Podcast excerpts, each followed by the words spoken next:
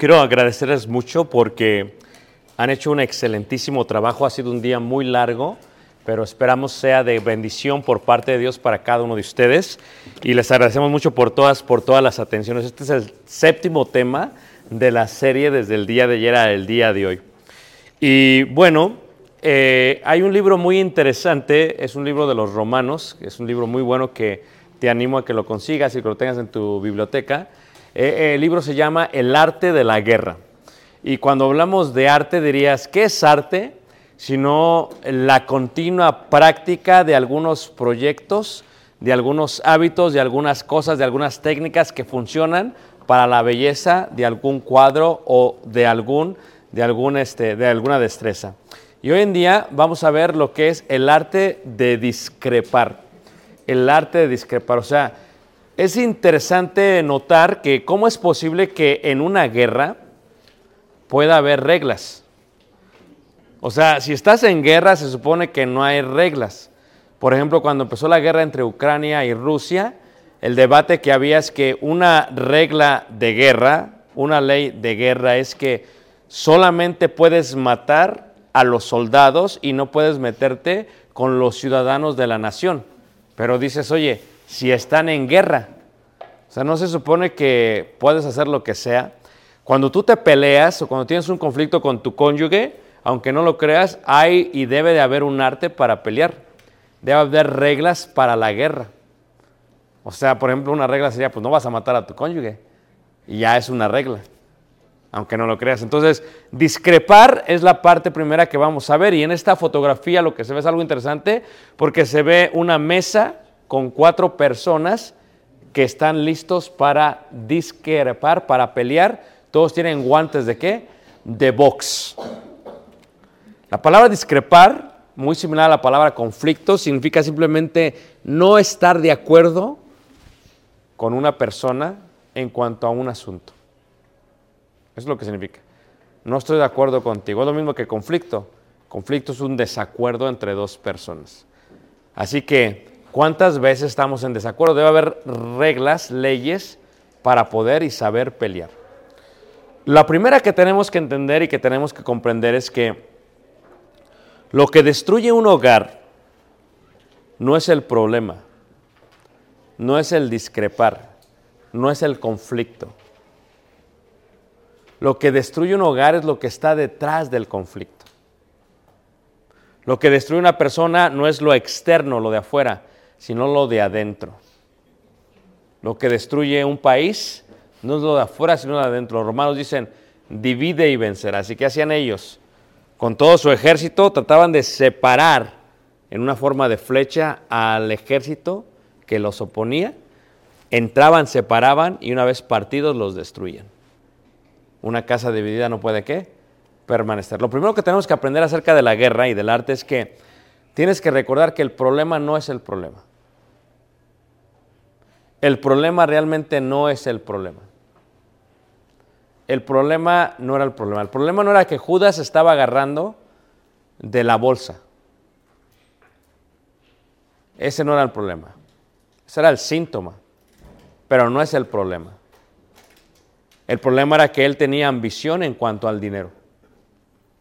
Después miraremos que su vida no era ni siquiera el dinero, es que tenía una tristeza muy entera, muy completa, como dice Pablo a los Corintios en la segunda carta de Corintios, cuando habla de la tristeza. La tristeza de él era una tristeza que venía y que la producía el mundo, lo cual produce muerte, por eso se suicidó. O sea, tenía el dinero, pero el dinero no era el problema. Era la tristeza que tenía, por eso se suicidó. O sea, el problema, no, siempre tienes que ver detrás del problema. Cuando tú te peleas con tu cónyuge, cuando tienes un conflicto con tu hijo, cuando tienes un conflicto con un amigo, con una hermana en la iglesia, con el predicador, con alguien, o tienes que entender que el problema no es el problema. A veces solamente es la excusa. Cuando cayó el Titanic, cayó ¿por qué? Porque el iceberg no era lo de arriba lo que lo destruyó, lo que lo tumbó era la parte de abajo. O sea, la parte de abajo es lo que realmente es que es el problema. Cuando vemos, por ejemplo, en el caso de Lucas, en capítulo 22, 24, el 27, hablando una vez más, era ese tipo de ambición, pero ¿de dónde venía esa ambición por parte de, de, de, del discípulo? En Lucas capítulo 22, en el verso 24 al 27, dice así, hubo también entre ellos una disputa sobre quién de ellos sería el mayor. Pero él les dijo, los reyes de las naciones se enseñorean de ellas y los que sobre ellas tienen autoridad son llamados bienhechores, mas no así vosotros, no sé, ah, sino que sea el mayor entre vosotros como el más joven y el que dirige como el que sirve, porque ¿cuál es el mayor, el que se sienta a la mesa o el que sirve? No es el que se sienta a la mesa, mas yo estoy entre vosotros como el que qué, como el que sirve. O sea, la ambición personal era el problema que existía entre ellos. ¿Quién se va a quedar cuando Jesús no esté? Mi abuelo tenía un dicho, ¿no? Eh, todavía no nacía el caballo y los nietos estaban peleando. Y todavía no nacía el caballo. O sea, la ambición es lo que mata en un matrimonio, en un conflicto. O sea, tienes que ver lo que está detrás del problema. Cuando ves a los judíos, a los líderes, en, Mateo capítulo 27, en el verso 18, o sea, el problema que tú ves de los líderes, líderes judíos, 27, 18, dice, porque sabía que por envidia le habían entregado. O sea, el problema de los líderes religiosos era envidiaban a Jesús. Jesús no solamente para ellos era más popular, era un maestro que practicaba lo que enseñaba. Y eso no lo podían ver los religiosos, los principales sacerdotes. ¿Por qué lo entregaron? Porque lo envidiaban. Decía yo ayer, el, el, arte de la guerra es que tú tienes que aceptar que no le vas a caer bien a todos. Y tú tienes que aceptar que hay conflictos que no los traes tú, que los trae alguien más. Y tú tienes que aceptar que no todos los conflictos tienen solución. No todos los conflictos tienen solución, hermanos. Porque no depende solamente de ti. También depende de la otra persona. Por más que tú quieras, a lo mejor ella no quiere. Y no puedes vivir toda la vida quejándote diciendo, no es que no quiso, no quiso, no, pues es que no quiso. O sea, no todos los conflictos tienen solución. Y en este caso, ellos no iban a descansar hasta que muriese Jesús. Pero pensaron que habían matado el problema al Señor y se encuentran con Juan y con Pedro predicando. Y se encuentran con más de tres mil discípulos 50 días después. Entonces el problema no era el problema. O sea, ellos pensaban que Jesús era el problema. No es que Jesús no era el problema. El problema eran realmente ellos, era la envidia que ellos tenían. Lo puedes ver en el caso de Lot y Abraham. Fíjate, Lot era tan ambicioso que le dice a Abraham, bueno, es que esto no es justo, tus siervos con mis siervos. Y, y fíjate cómo le hace Abraham. Es el tío, se lo llevó, no se lo tenía que llevar, pero se lo llevó. Y compartió con él las bendiciones que le dio, le dio Dios. ¿Y qué hace Abraham? Dice, escoge tú. Porque hay gente tan aprovechada, hermanos. Está una persona y empieza un negocio. Y lo empieza con uno de sus ayudantes. Y el ayudante crece. No invirtió nada. Y se cree también ya dueño. Y el dueño es tan ciego que le dice, ¿sabes qué? Escoge tú.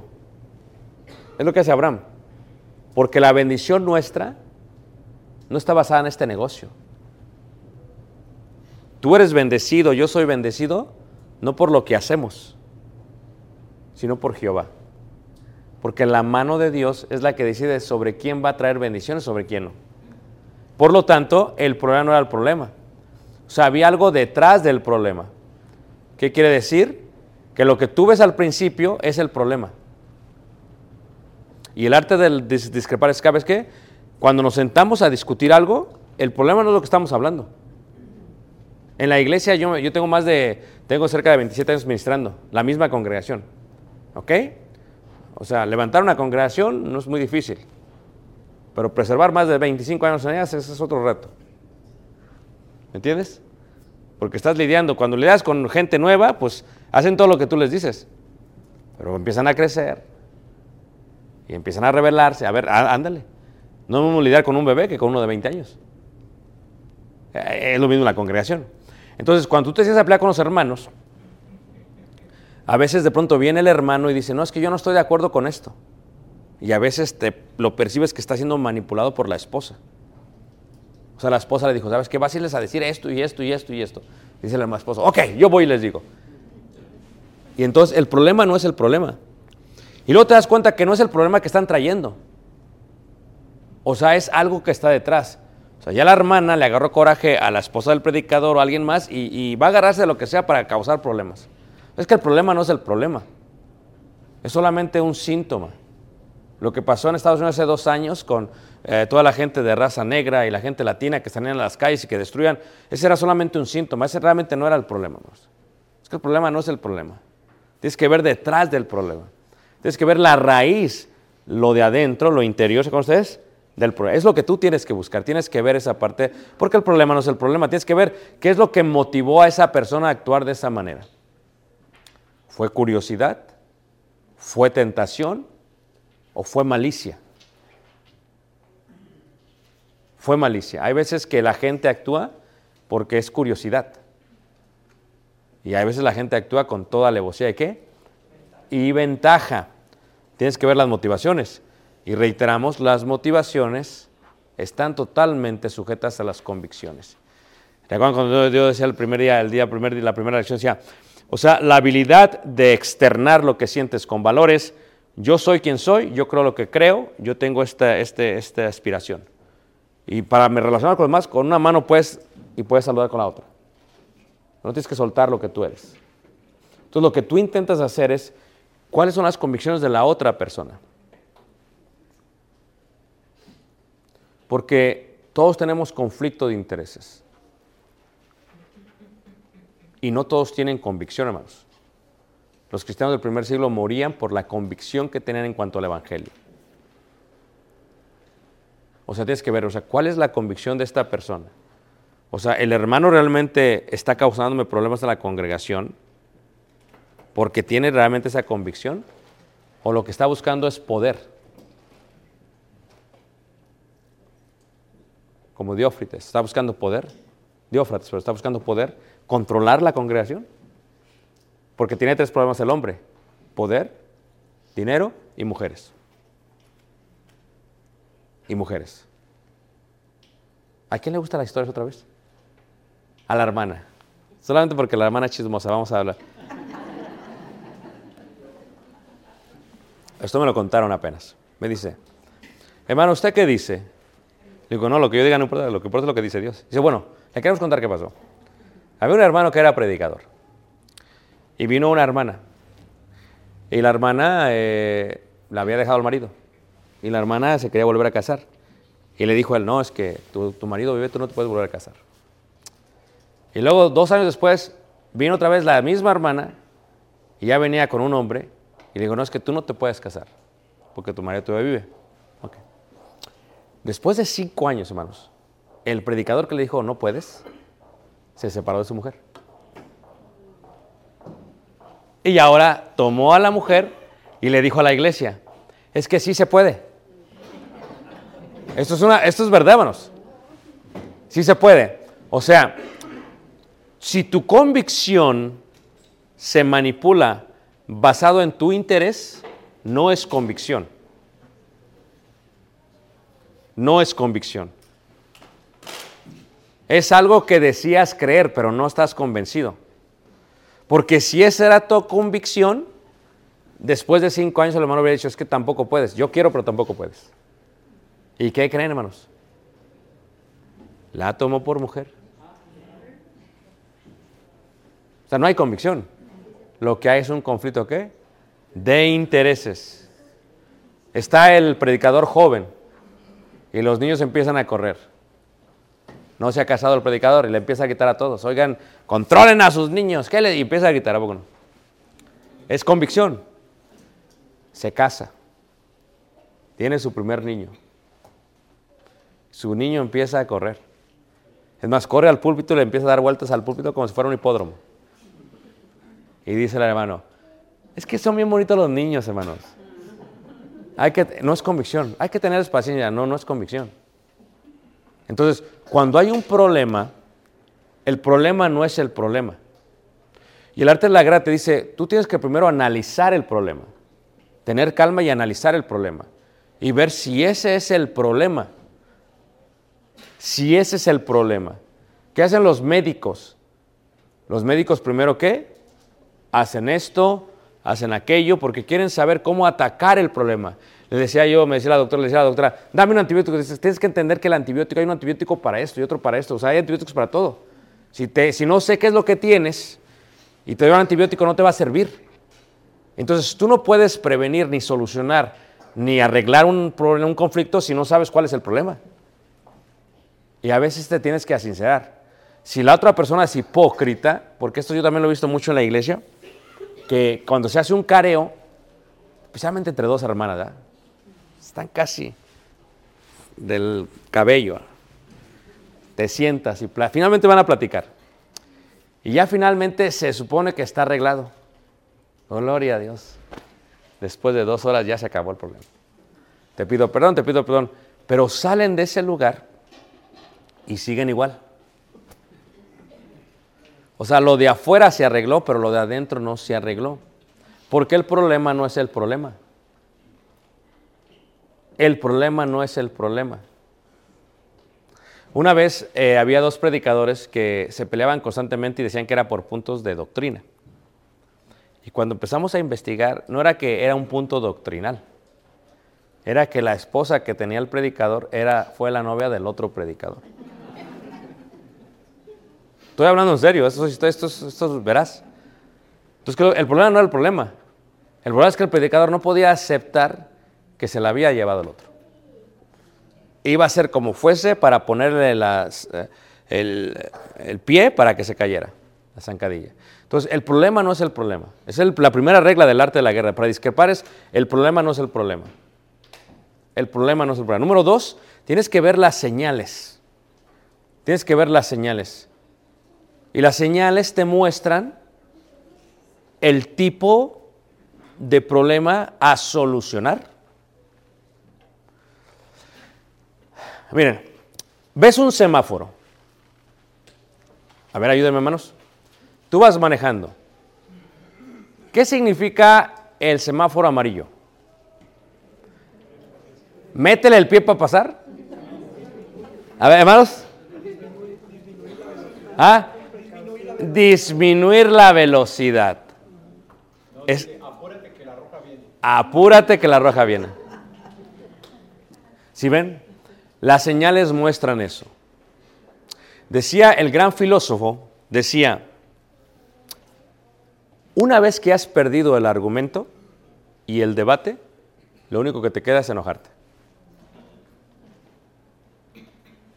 Y es cierto. O sea, cuando hay un, cuando hay un, hay un, hay que discrepar, hay gente que se enoja y son blancas de piel, se ponen como jitomate, así se ponen así rojos. Ro- o sea, se molestan y el lenguaje corporal lo muestra.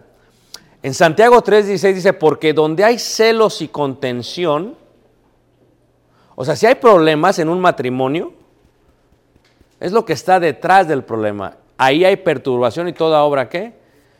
Perversa. O sea, cuando está en verde es una cosa, cuando está en rojo es otra cosa, pero cuando está en amarillo, o sea, la ira, el enojo, lo que está haciendo, cuando tú estás tratando de arreglar un asunto, no te puedes enojar porque el que se enoja, ¿qué hermanos? Eh, la Biblia dice, porque la ira del hombre no obra la justicia de quién? De Dios. O sea, tú tienes que tener mucho cuidado. ¿Por qué? Porque lo que significa el amarillo es te empiezas a enojar. Y hay gente que se enoja así, hermanos. Así, o sea, estás bien- es una persona bien tranquila, pero no, lo hace enojar y ¡pum! se levantan. ¿O no es cierto? Y hacen un escándalo, hermanos. Y hacen un escándalo, destruyen la casa, avientan todo, van a aventar el celular y dicen, no, este no, porque costó mil dólares. Entonces avientan todo. Entonces queda luz amarilla. O sea, es una señal. Si tú estás tratando de arreglar algo con alguien, el arte es que si está enojada la persona, tal vez tengamos que tomar un tiempo para orar o sabes que vamos a dejarlo aquí. Porque no va a salir nada bueno de aquí. Necesitamos tomar tiempo para respirar, para tranquilizarnos, porque el arte de la guerra es que espérate. Los grandes, los grandes generales bélicos dicen que las estrategias es que cuando pierdes una batalla, tienes que regresar, sentarte a la mesa y evaluar qué fue lo que pasó. No te vas con todo. O sea, ¿qué dice Jesús acerca de, de edificar una casa? Se sienta y calcula para ver si tiene con qué terminarla. Y luego habla de la guerra, dice, si tú sabes que aquel viene con tantos, si tú tienes la mitad, pues le envías una embajada de paz. ¿Por qué? Porque sabes que no va a estar bien. Si tú sabes que tu esposa es iracunda, que se enoja demasiado, que, que está así, y, están arreglándolo, tal vez tengas que tomar una pausa. Le digo a la gente, tal vez tengas que estacionar el carro. Y diga, ¿sabes qué? Tranquilos, no lo vamos a arreglar. El arte que dice, vamos a esperarnos. Hay que respirar profundo. ¿Se acuerdan como, como en el buceo? ¿Qué haces? ¿Sientes todo el mar encima de ti? Sí. Y hasta pasa un pececito, sí. Pero respira. Hay una expresión que se llama el punto de no regreso. Levanta la mano, ¿quién lo, quién no lo entiende? Porque te lo explico. ¿No lo entiendes? Ok. Te lo explico del hermano porque los demás sí lo entienden, ¿ok? Solamente los hermanos. Cuando se hacían viajes en barco de los dos continentes, del europeo y el americano, cuando salían los barcos, había un punto en que si les pasaba algo, ya no podían regresar. Era un punto de no regresar. O sea, si te enfermabas de algo serio, ya no, ya no, valía la pena regresar. Una vez pasando la línea, ya no regresas. En el buceo es lo mismo. Te armas, te pones tu chaleco, te pones cables, todo, todo, tubos, todo por todos lados. Pero lo más importante del buceo es el oxígeno. Y cuando entras debajo del mar a alta presión del agua, tu cuerpo se adapta y tienes que ecualizar tus pulmones, tu mente y todo para poder estar abajo del mar. Pero decía yo ayer, no puedes salir rápidamente porque los, los pulmones te explotan como un, como un globo. Te explotan literalmente. Y las coyunturas te pueden explotar y puedes quedar ahí malo. Puedes quedar ahí, puedes morir, puedes quedar este, eh, realmente inválido. Entonces, cuando tienes que quitar la compresión de todo ese cuerpo, de todo ese peso del bar que tienes, tienes que subir y unos 18 eh, pies antes de subir, te detienes y tienes que estar tres minutos para que tu cuerpo se adapte, porque está saliendo de mucha presión a menos presión. Pero lo más importante es que cuando tú sales, porque tú sales y ves pececitos, ves tortugas, ves mantarrayas, tú se te olvida. Pero tienes que seguir viendo el, oxígeno. ¿Por qué? Porque hay un punto de no regreso. Si se pasa al punto no regreso, no puedes salir rápido porque te mueres. Tienes que tener suficiente oxígeno para salir y estar antes de salir tres minutos. Y si ya no tienes oxígeno, ¿de dónde sacas la respiración? Y, en, en el arte de la guerra es lo mismo. Las señales, la ira, es un punto de no regreso. Airaos. Pero no qué. Ni deis lugar qué. Al diablo. La gente se enoja de distintas maneras. Yo lo digo que el enojo es como un ciclo, es como, es como la lluvia y como el sol. ¿Qué pasa? Viene el sol y de pronto empiezan las nubes a hacerse grises. ¿Qué indica eso, hermanos? Va a llover. Y de pronto empieza a chispear, a chispear. ¿Qué indica eso, hermanos? Está lloviendo. Y hay un viento fuerte y va a tronar. Ustedes no viven como nosotros en, el camino, en la ruta de los, de los tornados. No saben lo que es un tornado. Viene un tornado y destruye todo.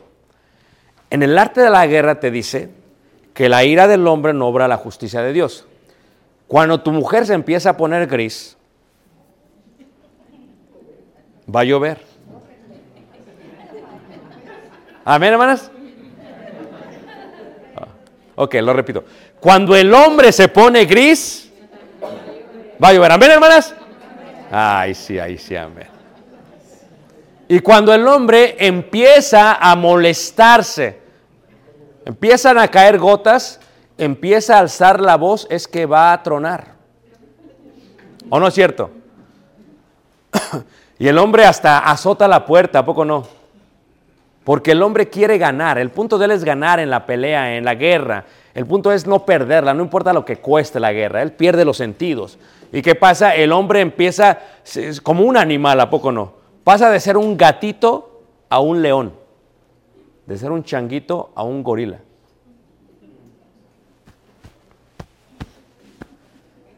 Y calcula, a veces hasta le pega a la, a la pared. Aquí en Estados Unidos le pegan a la pared porque están hechas de yeso. Pero a ver, pégale en México a la pared. ¿Ah? Y el hombre a veces calcula dónde le va a pegar. Porque está viendo dónde están los dos por cuatro de madera. Y dice, aquí, ¡pum! y le pega. ¿A poco no? O sea, el hombre, si ves que el hombre se pone gris, va a llover. Si ves que el hombre empieza a hablar y a gritar, va a tronar. El hombre se puede convertir en un tornado. Y hasta puede aventar las cosas, ¿a poco no? Bien exagerado. Ya me voy. ¿A poco no? Y hasta saca el carro y rechinando. ¡ah! Se va, ¿va? Y la mujer. Pero hablé de un tornado. Tan fuerte como un tornado es la huracán. Digo, el huracán. Cuando uno se enoja, no mide ni siquiera sus palabras. Y la parte roja es, como ciudad derribada y sin muro es el hombre cuyo espíritu no tiene rienda. Rienda. O sea, como que ya estamos muy grandes para andar con berrinches, hermanos. ¿A poco no, hermanas? Ay, sí, ahí sí, amén, va. Pero lo mismo las hermanas. O sea, ¿qué pasa? Si tú pierdes el control, si tú no ves las señales, va a tronar, va a destruir como Madagascar.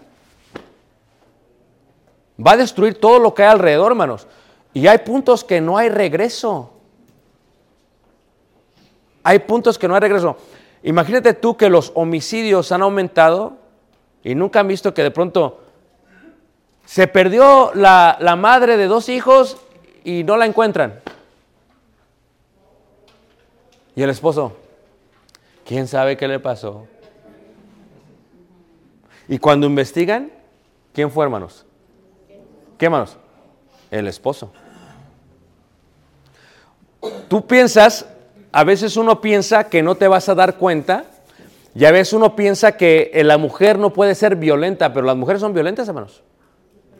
Una vez yo vi a un joven que llegó todo arañado de la cara. Y le dije, ¿qué te pasó? ¿Qué te pasó? ¿A quién le gusta el chisme, hermano? Digo, las historias. Y resulta que cuando hice la investigación, porque quería ver, el problema no era el problema, resulta que el muchacho fue a jugar fútbol. Fue a jugar fútbol. Y cuando fue a jugar fútbol había unas porristas que le estaban gritando. Y él, en vez de detenerlas, ¿qué? Se emocionó. Por ahí estaba la porrista principal, que era la esposa. Se enceló tanto, porque venden elotes en algunos lugares. Se llenó de celotes, que fue y enfrente de todos, ¡pac! porque hay mujeres violentas, hermanos. ¿Hay conoce una mujer violenta, hermanos? Hay mujeres violentas y horrendas cosas caen en manos de una mujer violenta. Estoy hablando en serio. Aún les hicieron un programa de televisión en México. Mujeres asesinas. Porque hay, o sea, como ciudad derribada, dice Moro, es el hombre cuyo espíritu no tiene rienda. ¿Qué pasa? Si tú no tienes control durante el discrepar, el desacuerdo, vas a quedar totalmente, ¿qué? Destruido o destruida. Y eso puede llegar a pasar. Ahora, las señales nos sirven para qué? Pero la sabiduría que es de lo alto es primeramente pura, después pacífica, amable, benigna, llena de misericordia, de buenos frutos, sin incertidumbre ni hipocresía. O sea, la luz verde es que, que te indica cuándo puedes hablar. Y hay veces tiene que haber reglas de guerra para discrepar. Si uno de los dos está enojado, ¿sabes qué? Vamos a tomar media hora para tranquilizarnos. Pero ahí está la mujer. Se enojan, empiezan a discrepar y el hombre dice, dame unos momentos. Y se va el hombre al cuarto y ahí va la mujer siguiéndolo. ¿Me vas a decir? Está el hombre y dice, dime qué tienes. Dime qué, dime. Y el hombre está como, ay. Y hay mujeres que no se toman el tiempo de esperar. O sea, si quedaron que iba a haber media hora para que se pusieran más tranquilos, ¿por qué lo está siguiendo? A ver, está callada la mujer. Dime el hombre, dime, háblame. Y dice la mujer. ¿Por qué? No se puede. Pero cuando hay luz verde, se puede hablar. ¿Se acuerdan del bastón con la cabeza de elefante? O sea, háblame, dime qué tienes. Pero el arte de discrepar es de responder correctamente a lo que me estás diciendo. Imagínate, tú me dices algo y yo agarro lo que me dices y lo tiro a la basura. No.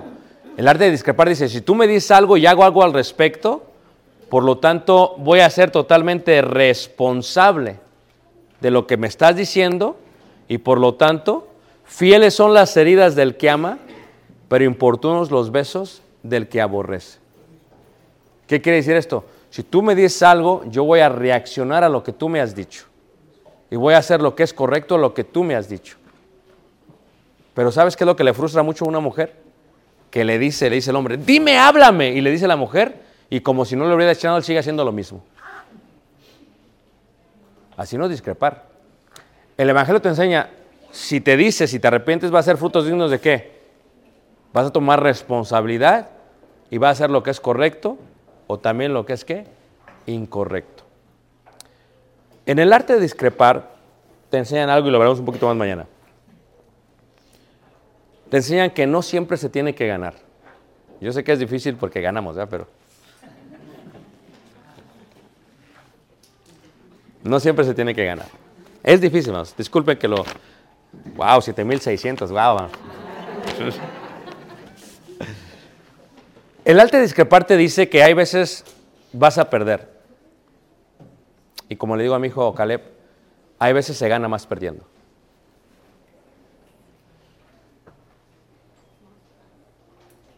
Porque es más importante tu cónyuge que ganar.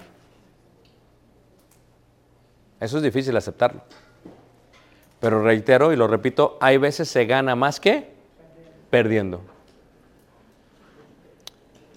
¿Por qué? Porque fieles son las heridas del que ama. O sea, a veces le vas a decir, tú no vas a cambiar tu convicción, ni lo que tú eres, ni quién eres. Tú le vas a decir a tu esposa, a tu esposo lo que tú crees. Te va a herir, pero es porque te ama. Dicen en México, el que te quiere te hace, el que te ama te hace llorar. Pero ¿cómo es eso? Dice el otro. Lo que estoy diciendo claramente es que cuando tú escuchas lo que te están diciendo que estás haciendo mal, eres responsable y tomas responsabilidad y haces algo al respecto, la gente que ve que toma responsabilidad te va a amar, te va a respetar, porque sabe que todo lo que haces lo estás haciendo para el bien de la relación y de la familia. Y en el arte de discrepar, hay veces cuando tenemos juntas congregacionales en la congregación, hay cosas que a veces yo digo, no, pues es que a mí no me gustan.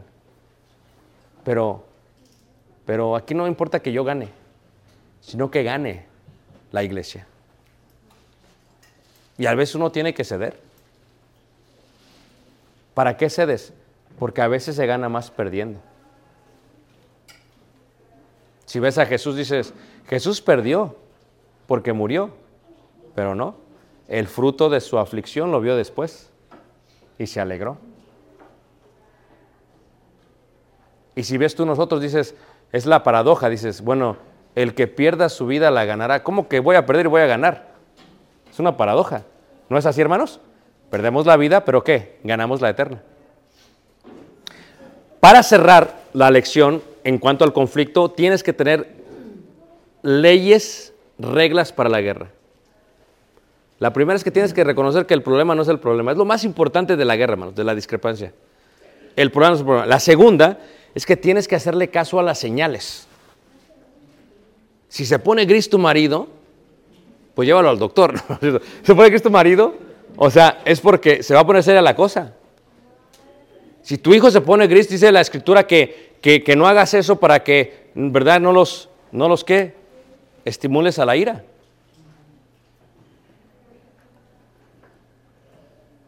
O sea que a los hijos hay que también tener cuidado. Porque pueden explotar, hermanos. Y todo tiene que ver con la ira. Pero sobre todas las cosas lo que hemos aprendido es que tienes que ser responsable y tomar tu parte. Yo hablaba con los hermanos de la humildad en la mañana. La humildad es clave para resolver un conflicto y para prevenir un conflicto. Porque reiteramos, el peor enemigo que tenemos somos nosotros mismos. Y les voy a decir algo, hermanos. Y repítanlo conmigo. ¿Listos? Cuando hay un conflicto, lo más seguro es que es mi culpa. No, no. Dice mamá, es que es su culpa. No. Porque en la mayoría de las cosas, hermanos, la humildad es el puente del perdón. Y cuando uno se humilla, uno será enaltecido. Y en este sentido es que casi siempre que hay un conflicto, tengo que ser responsable y tomarlo. Porque al final del día, ese es el arte de discrepar. Ese es el arte, hermanos. Siempre va a haber problemas en la vida de uno, desacuerdos, pero superarlos es hermoso. Pero no todos los desacuerdos los gana uno, hermanos. Porque si todo lo ganas, ¿qué chiste hay? Imagínate en el fútbol que siempre gane el América, pues ¿qué chiste hay? ¿A qué darle de vez en cuando al Chivas? O sea, ¿qué chiste habría si en el matrimonio siempre ganas tú y ella pierde? Tendríamos un narcisista y una masoquista. Pero no, o sea, en el matrimonio y en el discrepar es que a veces se gana más perdiendo. Tal vez no voy a tener lo que yo quería, pero te tengo a ti. Y nos comprendemos y tenemos empatía uno por el otro. ¿Sabes que eso para mí es más importante que el problema? Porque nuestra relación es más importante que el problema realmente. ¿O no lo es así, hermanos? Para Dios es lo mismo. La relación que tiene con nosotros es más importante que el pecado. No pasa por alto el pecado, pero por eso pone todo lo que tiene que poner para que tengamos una relación con Él. Y mi invitación para ti esta noche es que aprendamos a pelear. Dices, ¿cómo a pelear? Sí, porque vas a pelear. Pero cuando lo haces correctamente, entonces podrás saber lo que es el arte de discrepar. Y con eso termino mi lección, hermanos. Aunque no lo creas, la última lección, un día largo, la cena, y luego hay unas preguntas si alguien tiene. Dios les bendiga, los amamos mucho, me he tenido un día excelente. Lo más bonito del día, hermanos,